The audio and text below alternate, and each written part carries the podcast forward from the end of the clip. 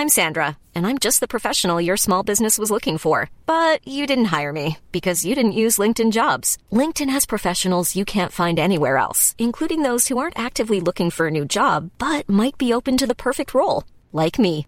In a given month, over 70% of LinkedIn users don't visit other leading job sites. So if you're not looking on LinkedIn, you'll miss out on great candidates like Sandra. Start hiring professionals like a professional. Post your free job on linkedin.com/people today.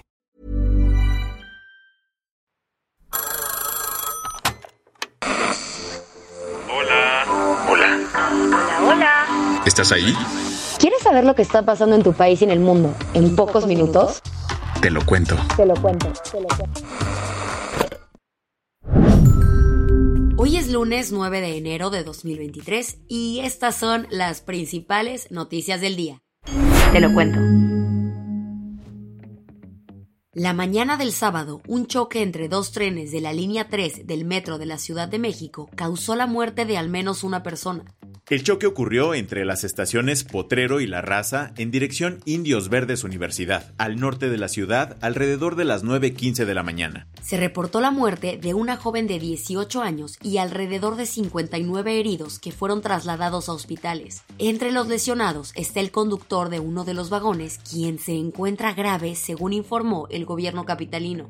Cuando ocurrió el accidente, la jefa de gobierno, Claudia Sheinbaum, se encontraba en Michoacán en sus clásicas giras artísticas de fin de semana por el país, así que tuvo que regresar de emergencia en helicóptero a la Ciudad de México, donde dijo esto durante una conferencia de prensa. Nuestra prioridad son las víctimas y también que se va a hacer justicia. Hay una investigación de la Fiscalía General de Justicia, están los peritos y se va a llegar a las últimas consecuencias. ¿Y por qué chocaron los trenes? Todo se está investigando aún, pero una noche antes el personal del sistema de transporte colectivo reportó anomalías en la operación del metro justo en las estaciones donde ocurrió el choque. Este es el tercer accidente mortal que sufre el metro durante el gobierno de Sheinbaum, así que los coordinadores del partido PAN, PRI y PRD solicitaron la comparecencia de la jefa de gobierno para que explique el estado del transporte público chilango. Por lo pronto, Sheinbaum avisó que el gobierno indemnizará a todos los lesionados y aclaró que habrá justicia. Que se requiera, todo lo que se requiera. Eh, lo hemos hecho en otras ocasiones y lo vamos a hacer ahora. Nosotros no eludimos nuestra responsabilidad en ninguna manera. ¿Qué más hay? Miles de seguidores de Jair Bolsonaro atacaron este domingo el Congreso, el Palacio Presidencial y el Tribunal Supremo de Brasil. Han pasado ocho días desde que Luis Ignacio Lula da Silva tomó, por tercera vez, las riendas de Brasil como presidente. Lo hizo después de ganarle al expresidente Jair Bolsonaro con todas las de la ley. Pero muchos seguidores del ultraderechista no están nada contentos con el gobierno de Lula, así que ayer atacaron violentamente las sedes de los tres poderes de gobierno en Brasilia. Así se escuchó la entrada por la fuerza a la sede del Parlamento. Muita gente, muita gente lá fora, pessoal. Aunque fue democráticamente electo en octubre, los ataques fueron para exigir una intervención militar que derroque a Lula. Con palos y banderas de Brasil, los manifestantes hicieron destrozos en el Tribunal Supremo, las cámaras del Congreso y el Palacio de Planalto, sede de la presidencia brasileña. Ante esto, el presidente Lula da Silva decretó la intervención federal en Brasilia, quitándole el poder de la seguridad pública del Distrito Federal al gobernador local. Y sin pelos en la lengua, dijo esto sobre los ataques. Aquelas pessoas que Aquellas personas que tildamos de fascistas, nós chamamos essas pessoas a esas personas. Las tildamos de todo lo que es abominable en la política. Invadir la sede de un gobierno, invadir la sede del Congreso Nacional, invadir la Suprema Corte como verdaderas, como verdaderos vándalos, destruyendo lo que se les ponía enfrente. Nos parece que hubo falta de seguridad. Y les quería decir que toda la gente que hizo eso será encontrada y será castigada. Y parece que los castigos ya empezaron porque hasta ayer por la tarde la policía brasileña había detenido a unas 150 personas. Las que tienes que saber.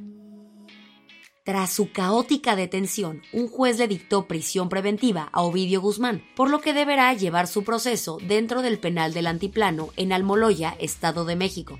Sí, el mismo donde su papá, Joaquín El Chapo Guzmán, se fugó a través de un túnel. Eso sí, Ovidio no seguirá todos los pasos de su padre tan pronto, pues un juez federal frenó temporalmente su extradición a Estados Unidos.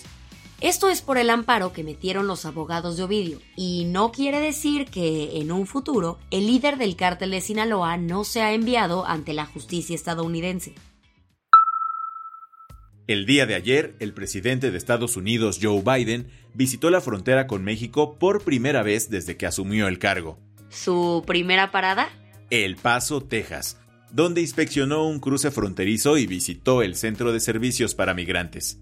El viajecín se dio antes de aterrizar hoy en la Ciudad de México para participar en la Cumbre de Líderes de América del Norte, conocida también como la Cumbre de los Tres Amigos, que se llevará a cabo entre hoy y mañana, y a la que también llegará el primer ministro de Canadá, Justin Trudeau.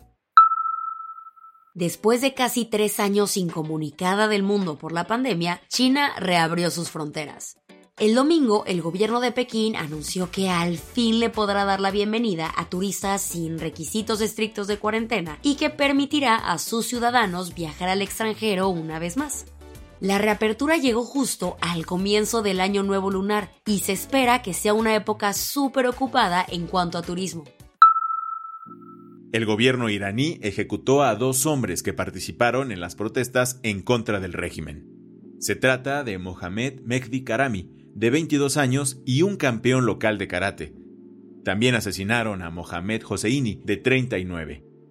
Ambos fueron colgados el sábado por supuestamente participar en el asesinato de un miembro del grupo paramilitar Basij en noviembre durante las protestas tras la muerte de Masa Amini. Hasta ahora, el gobierno ha ejecutado a cuatro personas y al menos otras 15 están en riesgo de enfrentar pena de muerte. La del vaso medio lleno. Pronto los argentinos le dirán adiós al plástico, ya que la profesora Paula Zapochnik, junto con sus alumnos de la Escuela Técnica ORT, crearon una biblioteca de biomateriales para reemplazarlo.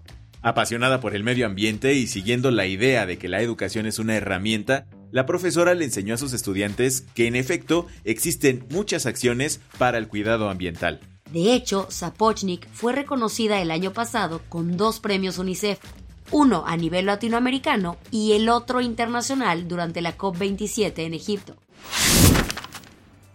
Con esto cerramos las noticias más importantes del día. Yo soy Isabel Suárez. Y yo soy Baltasar Tercero. Gracias por acompañarnos hoy en Te lo cuento. Nos escuchamos mañana con tu nuevo shot de noticias. Chao.